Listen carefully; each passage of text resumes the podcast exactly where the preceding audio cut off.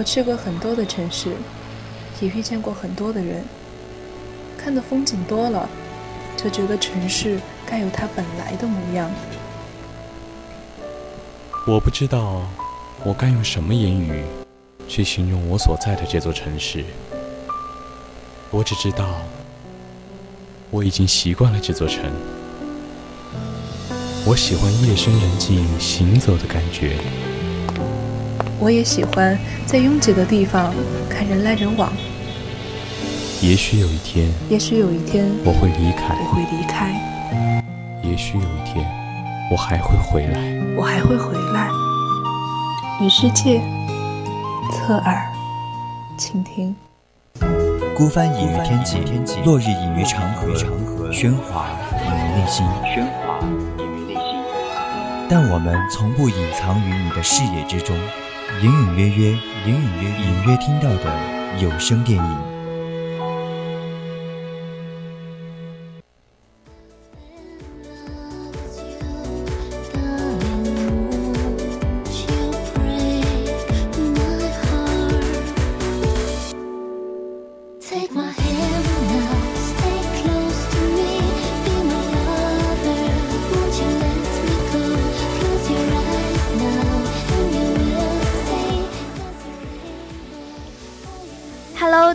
上好呀！主播满月邀请您锁定 FM 一零零 VOC 广播电台，在每周四晚上九点到十点的直播栏目《侧耳倾听》。Hello，大家好呀，我是佳薇，欢迎听众朋友们收听我们今天的隐隐约约。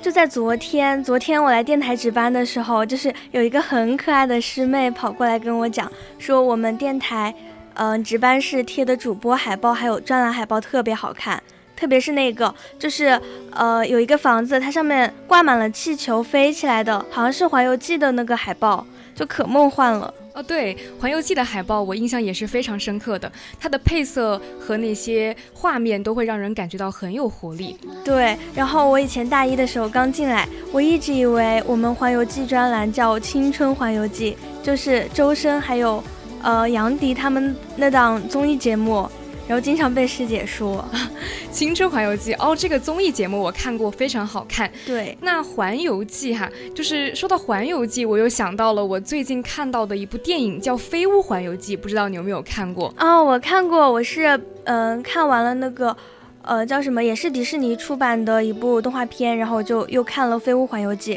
嗯，那这个《飞屋环游记》呢，它是一部非常优秀的动画电影，它是描绘出了一个非常光怪陆离的世界，让人感慨哈，这个导演的想法真的是非常的清奇，也会让我们去思考他传递出来的一种价值观和世界观。对，我觉得《飞屋环游记》就是这样的一部非常有思考价值的一部电影。那我们今天就一起跟听众朋友们聊一聊《飞屋环游记》这部电影吧。如果听众朋友们感兴趣的话，可以在荔枝 APP 上搜索 VOC 广播电台，关注并收听我们的节目哟。没错，你还可以加入我们的 QQ 听友四群二七五幺三幺二九八，同时也能在微信公众号上搜索 FM 一零零青春调频，欢迎您持续关注我们的节目。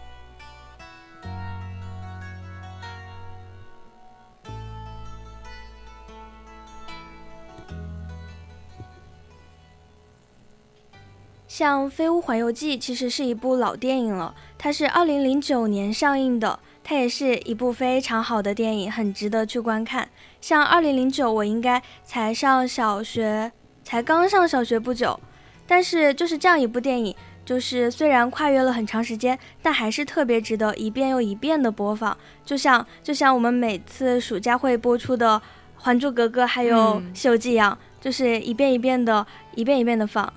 没错，那这部电影呢是作为皮克斯工作室的第十部电影，同时它也是第一部 3D 动画电影。这部电影呢在制作精细程度上也展现了极高的制作水准。正是因为它极高的制作水准，它也获得了第六十七届的金球奖和第三十七届的安妮奖，同时它也获得了第八十二届的奥斯卡金像奖最佳动画长片。从这些奖项可以看出，这是一部非常质量高的电影。对，不管是从它的精细程度，像里面的一些角色小到连它的毛孔、连它的头发都能看得见，而且整部动画电影也是非常的流畅，并且它的一些在声效上面的运用也是非常的可以让人有代入感，就感觉是真实的走进了这个动画世界一样的。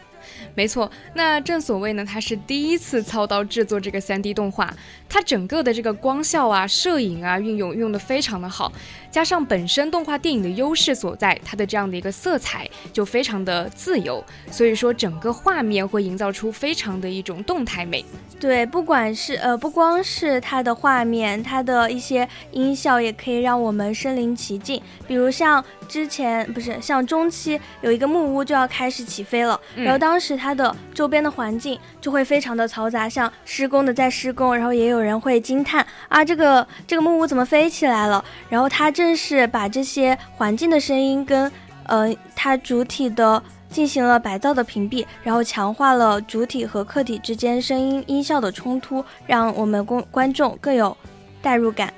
确实，就会让观众啊感觉在立体声的这样的一个观影效果中，感受到这样的一个声音效果，仿佛就。置身在角色的身边看他们这样的表演，会很有代入感。对，然后虽然皮克斯出品的动画数量不是很多，但每一部部部精品。像是《飞屋环游记》，它主要讲述了一个老人，他小时候和他的老伴一起约定说，嗯，之后长大了要去南美洲的一个瀑布旅行，但因为生活太奔波忙碌，一些细小琐碎的事情，就一直没能完成这个梦想。直到后来，政府说要强拆了他的老屋的时候，才决定带着屋子一起飞向瀑布。在路上也结识了一些小伙伴，像小小胖子罗素，还有一些狗狗一起冒险的经历。诶，说到这个开始哈，让我印象深刻的就是这个影片的十分钟，它播放了一个这样的片段。其实这个片段呢，没有什么台词，是老人在回忆他和艾丽之间的。步步成长的故事，他们从两小无猜到后来长大，最终步入了这个婚姻殿堂。他们一起装修小屋，也一起装饰信箱。他们呢，就是一起度过了一个非常美好的日子。对，然后看这一段的时候，真的我觉得非常的有感觉，因为他截取的一些都是生活里面细碎的小事，就会让我想，哎，我也好想尝一尝恋爱的甜呀。对他们的恋爱让我非常的羡慕，但是呢，却是又充满着意外，因为他们想要一个自己的孩子，但是因为艾丽的身体情况，没有能够得到自己的孩子。但是呢，尽管这样，他们还是会充满着非常多的美好的向往，他们也会有这样的一个冒险日记本，他们会存钱一起去冒险，但是会因为生活中的琐碎，他们。因为生活中的琐碎，却没有能够得到这样的一个机会。对他们不是因为想要去冒险嘛，就开始存钱。然后影片中一个存钱罐，就是慢慢的、慢慢的钱攒多了。但是因为由于一些生病啊什么原因，就不得不花钱，所以他们就不得不一次次的动用那笔冒险基金，就把那个瓶子敲碎，然后把里面的钱就是取取出来。所以直到。后来他们已经白发苍苍，快走不动路了。那个梦想，那个冒险的梦想还是没有实现，但是他们依然就是很幸福，就是相依相爱的。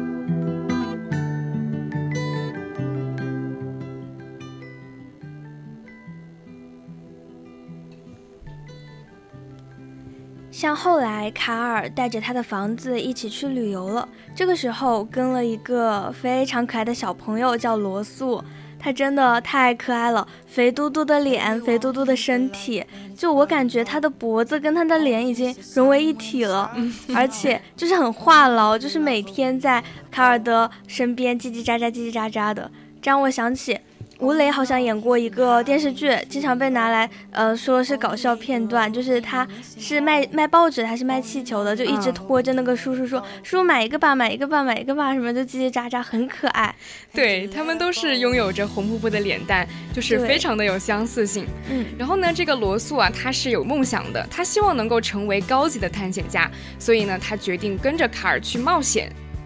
然后呢，他们在途中啊，就发生了很多很多有趣的事情。就有一个非常印象深刻的事情，他们在途中呢遇到了一只大鸟，不知道你有没有印象？对，叫叫什么？凯文。嗯嗯，对，凯文。然后呢，这个凯文啊，他其实是非常的孤独的，然后他也是非常的可怜的，因为呢，有一个坏人，哎，也就是蒙兹。他们呢，就是一直有一个计划，想要去捕捉这只大鸟，所以凯文呢，也一直是躲在这个森林当中。但是因为一次意外的发现，也就是这个罗素，他通过这个巧克力把这个凯文引诱了出来，他们就结识了。对，像这个罗素，他就是非常的善良，就像这种五彩缤纷的大鸟，也会愿意跟他做朋友。然后像还有一只小狗叫豆豆，然后他们也成为了朋友。是，而且罗素他是真心喜欢他们，并且想要真嗯真正的保护他们。嗯，对。那罗素呢？他其实是一个非常有爱。但是他又是渴望爱的一个小朋友，他其实内心是很孤独的，因为他胸前虽然有满满的勋章，但是他已经很久没有见过自己的爸爸了，所以他非常努力，想要通过最后的一枚勋章，就是为了让父亲能够来参加他的这个授予仪式，见证他的成长。对，有一幕我印象非常深刻，就是，呃，罗素跟卡尔在森林里面就是一起过夜，然后这时候。本来平常平常大大咧咧就叽叽喳喳的罗素，就是一改往日里里的聒噪，就跟就回忆起了可能晚上就大家都会比较 emo，然后他就跟嗯卡尔谈心，说也许听起来我的事情很无聊，但这些我和我爸爸之间一些无聊的事情却是我最难忘的回忆。嗯。其实我觉得，就是即便是无聊的小事，只要是跟爱的人一起做，它就是有意义的。但是因为爸爸的经常不能陪伴在他的身边，所以他只能够一个人去单独去冒险。所以说他的内心是很孤独的。但是正是因为他遇到了卡尔，一个给他陪伴的老人，他们之间互相互补，给予精神的资助，所以说他们能够一起去冒险，获得精神的财富，也是非常值得被人关注的一件事情。是的，然后像在这部电影里面。存在着一些许多嗯互相冲突的小巧思，比如，因为这是一部动画电影嘛，所以面向的一般都是小朋友，但是这部电影却以老人作为主角，其实是一个非常大的突破和挑战，算是。因为皮克斯是一个老人，老人家一般都会想到就是动作会非常慢，就觉得会很枯燥的那种，但是这部电影讲的是老人。呃，年少时的梦想，然后老老了之后再去追寻这个梦的故事。嗯，其实呢，这部电影它运用的是老人和小孩这样的一个结合，他们一起去冒险的故事，会让整个电影变得更加的活泼有趣，也会让整个沉闷的形象，整个基调会变得更加的明朗起来。对，因为加入了这一个八岁的小朋友来调和这种呃沉闷的感觉。然后在老人的形象刻画上面也采用了许多的元素，就像我们的卡尔，他是方头方脑的，而且我最关注就是他有着五根方方的手指头，然后有一个非常大的鼻子，然后那那个鼻子还没有鼻孔，然后当时就就是看到弹幕也是说为什么会没有鼻孔，就觉得还是有点滑稽的。对，其实整部电影他们的形象设计还是非常有趣的，丰富。对，他们的整个的人物造型都是那种大大的、宽宽的、方方的，会给人一种很木讷，但是其实又很可爱的一种形象。那也正是因为他们的这种执着，对于梦想的执着，才会达到最终的成功吧？我觉得。对，然后像像老人和小男孩，他们俩其实都在互相的温暖着对方。就小男孩的嗯坚持不放弃，对那些。嗯，豆豆还有凯文凯文的保护，让老人最后在嗯的态度发生了转变，尤其是对那只大鸟的转变。其实这也是老人他自身的转变。他在这次和素罗素一起的旅途中，找到了爱和生命的意义。